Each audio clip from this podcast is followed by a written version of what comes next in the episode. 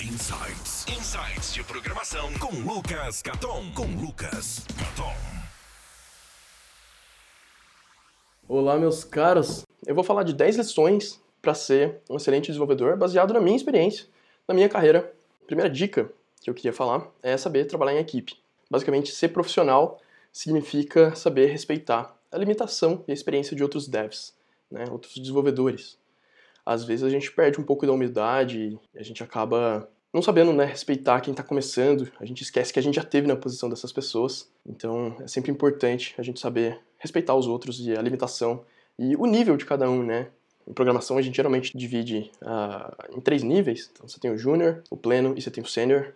Então muitas vezes a gente chega no, no, no pleno ou no sênior, a gente fica um pouco mais arrogante, às vezes a gente esquece um pouco de que, no final das contas, somos todos humanos, a gente tem que né, ter um pouco de ética. E falando em ética, você vai ter acesso a códigos, ou já tem, caso você já trabalhe na área, você vai ter acesso ao código de, de projeto da empresa que você trabalha. Né? Então você tem que ser responsável, afinal, esse código vale dinheiro, e vale muito dinheiro, dependendo de quanto que a empresa investe em você, na sua equipe, no, no projeto em si. Tá? E ainda em termos de ética, é, quando a gente trabalha em uma empresa, é interessante a gente sempre sair pela porta da frente quando a gente estiver saindo da empresa, porque por pior que a empresa tenha sido, a gente deve procurar não falar mal dela. Afinal, ela te deu uma chance, né? Ela te proporcionou um emprego, assim, de certa forma ela impulsionou um pouco a sua carreira. A próxima dica é acompanhar quem manja. Isso eu aprendi desde cedo, assim, eu antes mesmo de começar a botar a mão na massa, eu já acompanhava pessoas que, enfim, que me ajudaram a, sempre avançar, né? Então, é, hoje, hoje em dia é muito mais fácil. Você tem Twitter, você tem Facebook, você tem blogs, livros. Uh, no próprio trabalho, né? Você pode ter pessoas uh, melhores que você. E, e, inclusive, recomendo que você trabalhe em empresas que tenham desenvolvedores melhores que você, se você é o cara mais top da empresa. Você está perdendo um pouquinho de oportunidade. Tem um provérbio uh, africano que eu gosto muito que diz: Quem quer ir rápido, vai sozinho. Quem quer ir longe, vai acompanhado. Eu acho que são dois momentos, não tem um certo e errado, são, são dois momentos diferentes. Se você está, às vezes, sei lá, criando um projeto do zero, uma startup, alguma coisa do tipo, você quer ir rápido, é muito mais prático você ir sozinho, você não vai ter burocracia, você não vai ter injeção de saco de sócio, uma série de coisas. Porém, ir sozinho pro resto da vida é difícil, né? Você tem que aprender a delegar, você tem que aprender, é, enfim, é, trabalhar em equipe. Né? E isso vale para quando você está abrindo uma startup, quando você está desenvolvendo um projeto, quando você está fazendo um projeto open source, enfim, em vários cenários.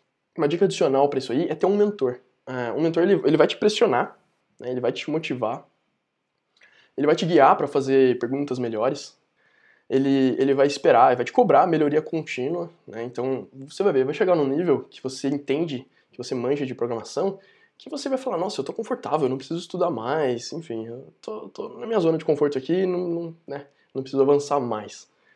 E, e tendo um mentor e pedindo feedbacks para ele, você vai ver que ele vai te cobrar para você estar tá sempre melhorando e tal. Ele vai te fazer sonhar grande. Ele também vai fazer você desafiar algumas suposições, muita coisa que você escuta, que você acha, você vai ver que ele, ele, ele vai te fazer pensar, né? ele vai te ensinar a pensar e não é, o que pensar, ele vai garantir que você seja um estudante, um eterno estudante, que você aprecie uh, estudos e ele, ele vai inclusive apreciar aprendizes autodidatas, né? Quem consegue estudar sozinho e está sempre melhorando, não dependendo de, ferramentas, escolas, cursos, uh, outras pessoas, enfim. Ao mesmo tempo que é importante tudo isso, é bom ter um equilíbrio, né? É bom você saber sair do lugar sozinho também. A próxima dica é inglês. Eu acho que eu não preciso explicar por que a gente precisa de inglês. Bom, não em 2018, né? Todo mundo sabe muito bem. Mas no contexto de programadores, de programação e, afinal, né, por que não, profissionais de TI em geral, você precisa de inglês para entender artigos, vídeos, conferências, enfim, se comunicar no mundo open source. Pode até fazer um pouco mais sentido quando você está na faculdade escrever código em português né? Mas nesse post aqui que você está vendo, eu apresento alguns motivos pelos quais isso deve ser evitado no mundo real, né? E o motivo mais importante é que o inglês foi escolhido como idioma uh, internacional, internacional para código, né? Para várias coisas, na verdade, né? Mas para código ele é oficialmente o idioma oficial. Ou seja, projetos open source do mundo todo usam inglês. Então eu tenho aqui dois exemplos. O primeiro deles é o Devise. Ele é um projeto open source criado pela empresa brasileira Plataforma Tech. empresa de São Paulo, e ele é 100% escrito em inglês. Documentação, o código em si, a reportagem de bugs, o, o, no próprio blog da empresa, todos os posts são em, é, desculpa, em inglês, e hoje a ferramenta de autenticação usada em Rails número 1 um do mundo. Então você acha que seria, seria o número 1 um se ele tivesse em português? Assim, vamos considerar que seria a mesma equipe, seria o mesmo código, seria a mesma competência. Porém, o mundo não fala português. Então, a chance dele ser o número um, essa ferramenta ser número um no que ela propõe, seria bem menos provável. Né? Um outro exemplo aqui de projeto é a linguagem Lua. Ela foi criada e é mantida por uma equipe da, da PUC, da PUC do Rio. E a mesma coisa, tá? Documentação, sites, inclusive nesse, nesse screenshot aí que eu tirei do site, você vê que tem um livro, né? E o livro também é em inglês, tudo é em inglês.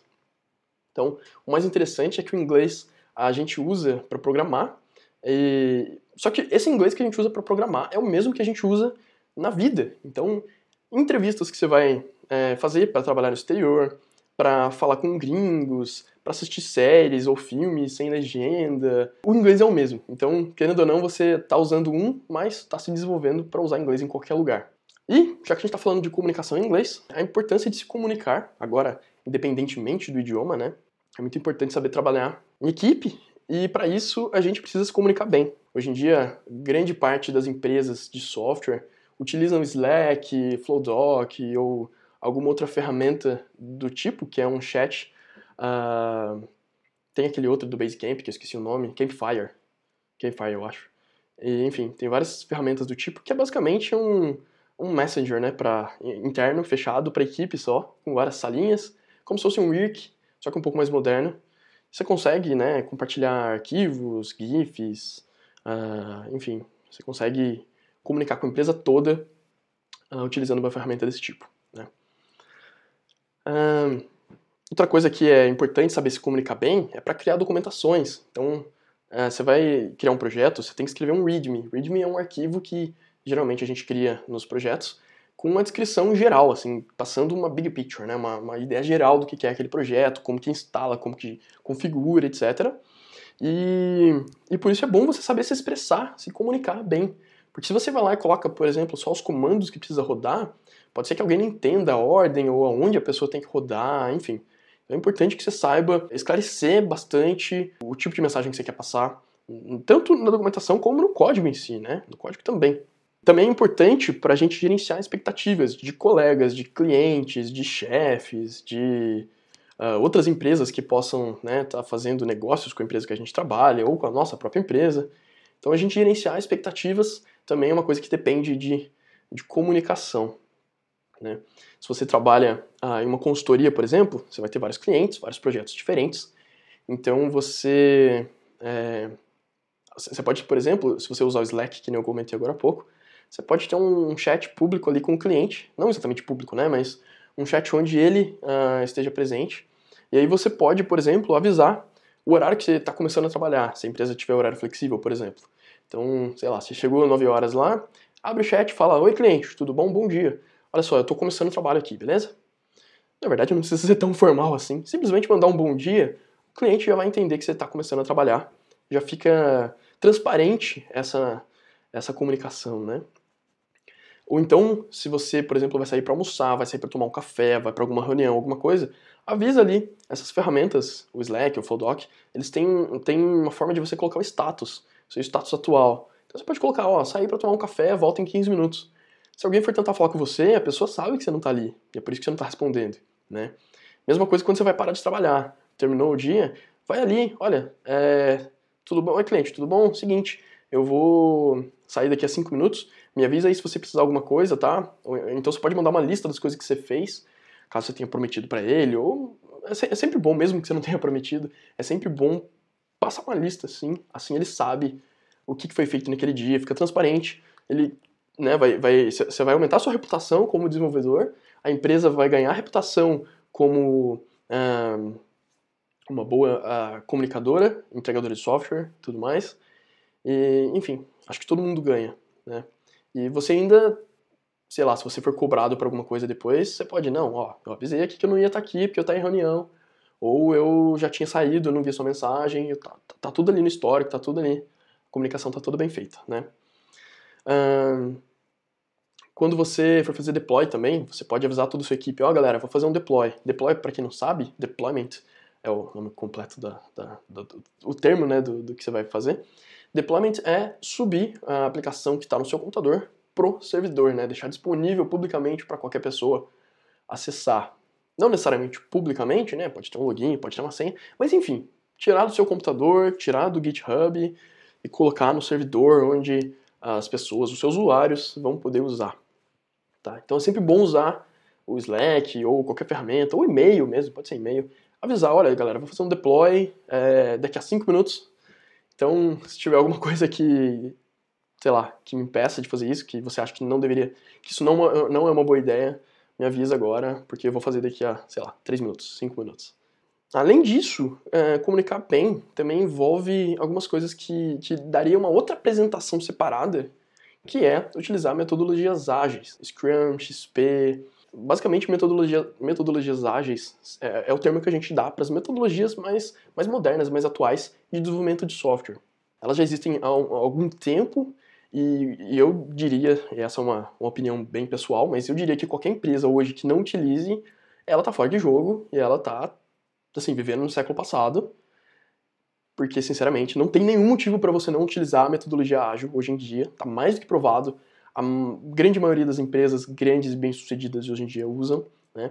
Então, mas, mas, o que é metodologia ágil? Bom, você tem um ciclo de desenvolvimento, uh, de entrega do seu projeto, do seu produto, né? Você uh, incentiva a sua equipe a, a, se focar em coisas mais importantes, por exemplo, uh, fazer um, um código uh, mais autoexplicativo do que é uma documentação toda burocrática, já que quando você atualizar o código você vai esquecer de atualizar a documentação e tudo mais.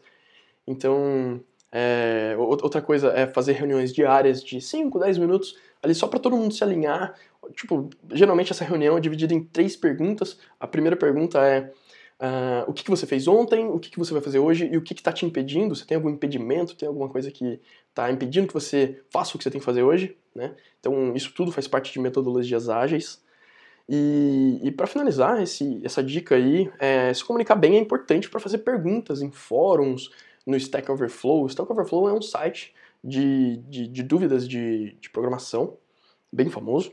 Eu diria que é o mais famoso sobre isso. Então, eu vejo muitas pessoas, no, no, meu curso mesmo, eu vejo muitos alunos escrevendo títulos de pergunta assim, dúvida, ou pergunta, né? Ou então, não sei explicar esse erro. Então, é, é interessante que a pessoa descreva melhor, nem que seja copiar e colar o erro ali, né? Em vez de colocar o título da pergunta como dúvida, porque isso não explica nada. Então, tudo isso faz parte dessa dica de, de se comunicar bem. Próxima dica, 5, é contribuir e usufruir de projetos open source.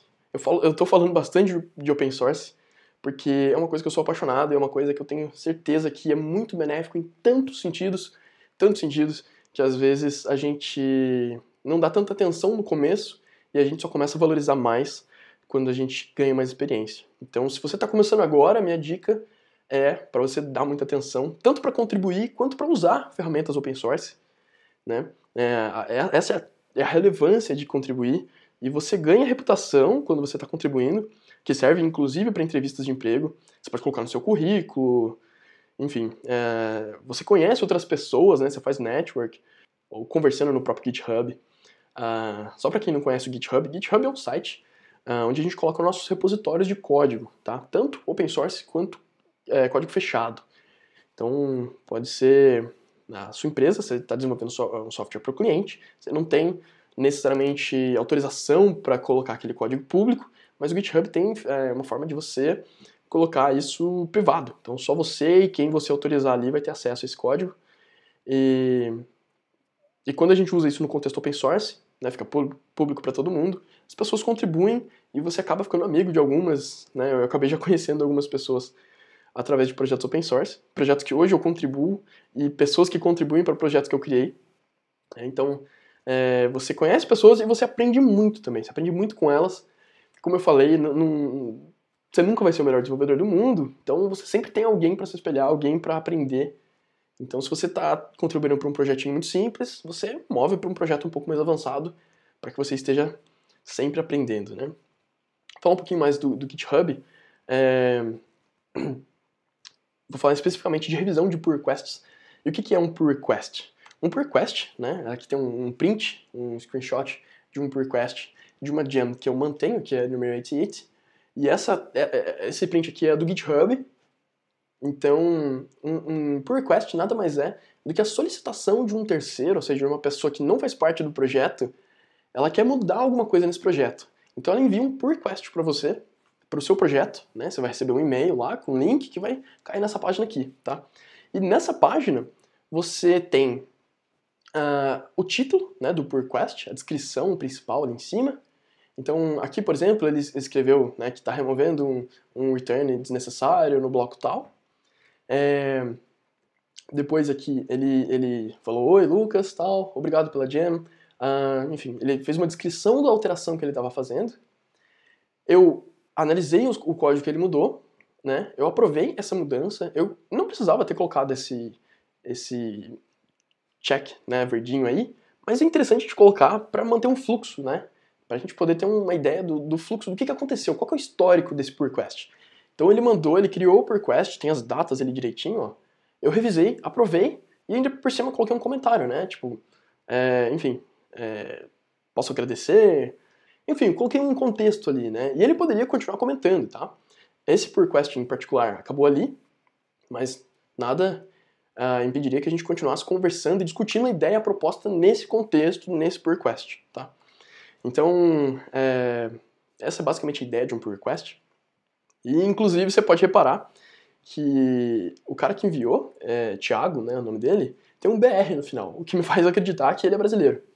Tem grandes chances dele ser brasileiro. E voltando a falar sobre a importância do inglês, repare que ele enviou o código todo em inglês, o, o código em inglês, o título, a descrição, tudo em inglês, e eu respondi em inglês para ele. Né? Isso é muito relevante para que todo mundo consiga entender. Né? A gente está sempre buscando aprender inglês, nós brasileiros, e quem é de fora, é, quem já fala inglês, é, já vai entender isso nativamente. Então é uma forma da gente se comunicar. Se ele tivesse mandado em português, né, bem menos pessoas conseguiriam ler, entender e usufruir da jam, enfim, participar. Então, a próxima dica é ensinar outras pessoas. Isso é uma coisa que eu demorei um pouco para aprender, porque você sempre pensa que você não tem o que ensinar, mas isso não é necessariamente verdade. Sempre vai ter alguém com alguma dificuldade que você já passou. Né? Desde coisas básicas de, de, informática, de TI, até programação é, e programação avançada. Tá? Então, quando você ensina outra pessoa, primeiro você reconfirma aquilo que você sabe. Você está quase que se testando, né? Dizem que é, você só aprende alguma coisa de verdade quando você está apto a, a, ensinar alguém. Tem uma frase, não sei a frase exata, mas é alguma coisa nesse sentido. E, de, e por consequência você ainda ajuda a comunidade. Né? Você está ensinando as pessoas, é, você é bem visto por empresas, ajuda em entrevistas, inclusive. Então é uma boa ação que você está fazendo. Né? Uh, esse aqui é o meu site, onde fica o meu blog. Eu escrevo lá desde 2009. E eu comecei esse blog achando que eu não tinha nada para contribuir, mas eu quis começar mesmo assim. Né? Eu acabei descobrindo que as pessoas comentavam agradecendo os artigos, os, uh, os vídeos que de vez em quando eu postava, inclusive uh, esse aqui é o meu canal no YouTube, né, onde eu também crio vídeos de programação desde 2011. Então, tanto uh, um site com um blog ou um canal no YouTube que você consiga compartilhar é, é sempre importante, né? Sempre vai, vai te ajudar direta ou indiretamente, mesmo que você não acredite nisso no começo, você vai com certeza tirar, colher bons frutos né, disso aí. Próximo item é saber dizer não, e esse é extremamente interessante. Significa que você tem que dizer não para clientes quando eles quiserem algo que você tenha certeza que não vai funcionar. Então não é raro você trabalhar numa consultoria ou mesmo fazendo freelancer. Freelancer é quando você trabalha uh, sozinho e você pega clientes, né? Como se fosse um popularmente fazendo, pegando um bico, né? Não é exatamente a mesma coisa, mas um, né, um como o pessoal chama também popularmente é, no Brasil, né? Virou frila, virou esse termo. É, enfim, e quando o cliente chega e fala, olha, eu tenho uma ideia genial, vamos, vamos recriar o Facebook, vamos fazer uma, uma, um concorrente para o Facebook. E assim, pode não parecer, talvez não seja óbvio para algumas pessoas, mas é óbvio que é uma péssima ideia. Né? A chance de, dar, de não, não dar certo é muito alta. Como é que você vai convencer? Uh, acho que tem, sei lá, o Facebook deve ter perto de 2 bilhões ou mais de 2 bilhões de pessoas. Como que você vai convencer todo mundo a migrar, né? O Google tá aí tentando isso com o Google Plus faz anos e não consegue. Então, o Twitter nunca chegou perto do tamanho do Facebook, enfim. Bom, acho que já chegou perto uma época, mas não hoje. Então, assim, é, é uma ideia muito ruim. Então, às vezes, você tem que saber falar não pro cliente, né?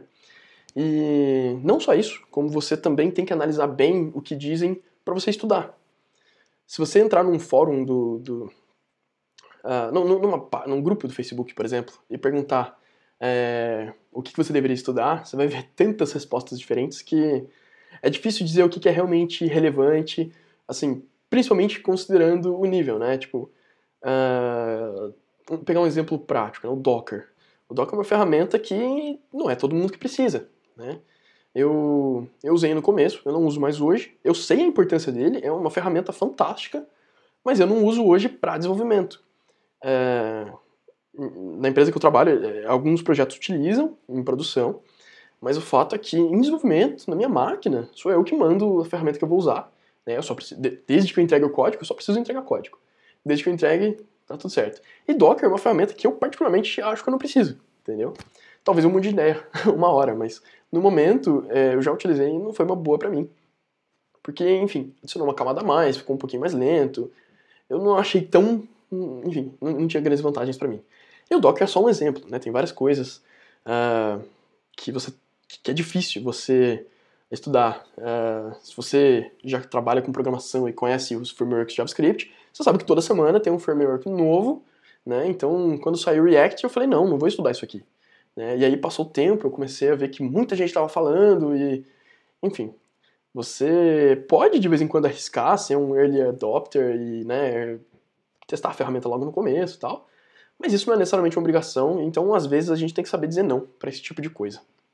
Tá? Uh, saber dizer não também ajuda na produtividade, né? Você vai evitar, você vai. Uh, não sei, seu chefe. Você tem muita coisa para entregar e seu chefe chega e fala: Olha, eu preciso de mais uma coisa. Você fala: Chefe, eu vou ser sincero, cara, eu não, eu não vou te entregar isso, eu não posso te entregar isso, porque eu vou estar prometendo uma coisa que eu não consigo cumprir.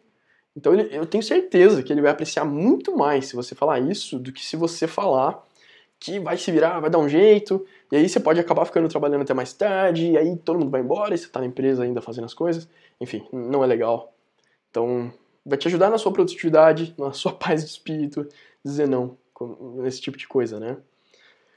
Um, outra coisa, baseada nesse exemplo que eu dei, né? Quando alguém falar, é, você tem um prazo X para fazer algo, é, faça você mesmo a estimativa, não deixe alguém fazer essa estimativa para você. Você tem que estimar quanto tempo vai levar de forma realística, né? E de preferência ainda criar um, um que a gente chama de paging, que é. Uh, eu não sei a tradução de paging, eu acho que é tipo criar uma margem, né? Criar uma margem de, de tempo. Então se você acha que alguma coisa vai demorar, sei lá, tipo, seis horas, fala que vai demorar oito, porque você tem duas horas caso alguma coisa dê errado. Tá certo? Próxima dica é pensar na sua carreira, né? Isso aqui é extremamente importante também. Então, às vezes, a gente tem que deixar um pouco a parte técnica um pouco de lado, né? Tem que saber se vender, né? No bom sentido da, do termo, né? De forma íntegra, ou seja, fazer marketing pessoal, né? Ou ainda quando você está fazendo fila, é, você só... Enfim, você, você trabalhar só quando você já tiver sido pago, ou pelo menos receber 50%, enfim, tem uma série de, de, de insights, de, de, de, procedimentos que você deve tomar quando você está fazendo freela, quando está fazendo freelancer, para você não, não ser passado para trás, né? Isso é muito importante. Uh, ou ainda quando você está empreendendo, você uh, fazer um, um, um, MVP. MVP significa Minimum Viable Product. Basicamente, você faz a versão mínima para aquele projeto ser viável. Então não é nada tão simples a ponto de não funcionar, e não é nada tão complexo a fim de ter passado muito tempo, você ter desperdiçado tempo, né? Então é interessante você pensar na sua carreira nesse sentido. Você vai empreender? Pensa em fazer um MVP, pensa em, uh, por exemplo, colocar uma ferramenta no ar, não faça ela de graça. Né? Se esse é o seu objetivo, cobrar em algum momento, já pensa nisso desde o começo, a estratégia de venda, né? Criar um sistema de pagamento ou de assinatura, enfim, as pessoas vão pagar se elas gostarem. Se você ficar oferecendo de graça para sempre, você tá né, perdendo um pouco do, do, disso que é importante também, que é dinheiro, que é ganhar dinheiro com, com nossos projetos. outra coisa interessante é experimentar diferentes tipos de empresa. Então, empresas grandes, empresas pequenas. É, é sempre importante experimentar empresas pequenas também, porque eu, eu, já trabalhei nos dois tipos de empresa e eu, sinceramente, eu gosto uh, das duas. Cada uma tem uma vantagem e desvantagem, né? É, eu trabalhei numa empresa muito grande no Brasil, com mais de mil funcionários, que eu amava. E, enfim, para mim, até hoje, assim, um dos lugares que eu mais gostei de trabalhar, fiz muitos amigos, aprendi muito, tem uma cultura sensacional, assim, e eu achava que aquilo estava ligado pelo fato da empresa ser grande. E eu já trabalhei numa outra empresa, não tão grande, porém é, grande o suficiente, e eu vi que não era necessariamente pelo fato dessa empresa ser grande. Tá? Mas eu acho que você deveria, esse é o meu conselho, você deveria experimentar diferentes tamanhos de empresas. Sejam essas estáveis, né, empresas consolidadas que já estão há anos no mercado, mas eu também te recomendaria startups, né, que tem todo um clima diferente, o produto é na maioria das vezes mais moderno, tem, tem tecnologias mais novas e etc. Né? Se a sua cidade não tem empresas para trabalhar, não tem startups, ou mesmo empresas em geral, muitas vezes né, não, não tem, é o meu caso, a cidade que eu, que eu nasci não, não tinha nenhuma empresa de programação. É, por que não tentar trabalhar remotamente? Né? Tem muitas empresas hoje que oferecem isso. Inclusive, esse aqui é o site do Stack Overflow. Eles têm uma aba lá em cima chamada Developer Jobs.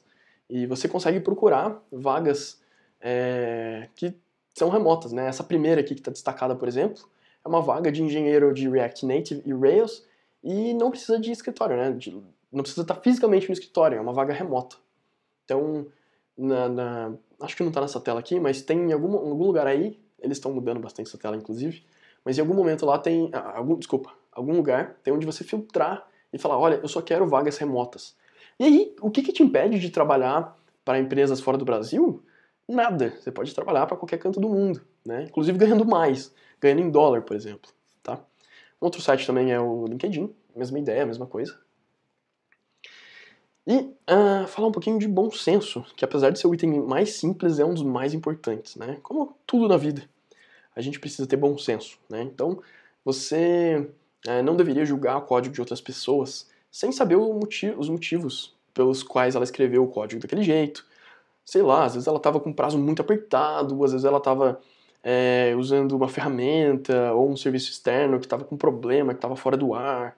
E ela teve que usar outro que, né, que, teve que usar o que tinha ali na hora, o famoso é o que tem para hoje, ela teve que improvisar e, é, enfim, você não deveria julgar as pessoas sem saber o real motivo pelo qual ela fez aquilo. Não é sempre, às vezes a pessoa faz um código porco mesmo e é normal, todo, toda empresa, todo lugar vai ter isso. Porém, a gente deve evitar julgar sem saber. É um, é um pouco óbvio isso, mas por isso o nome, né? Bom senso, tá?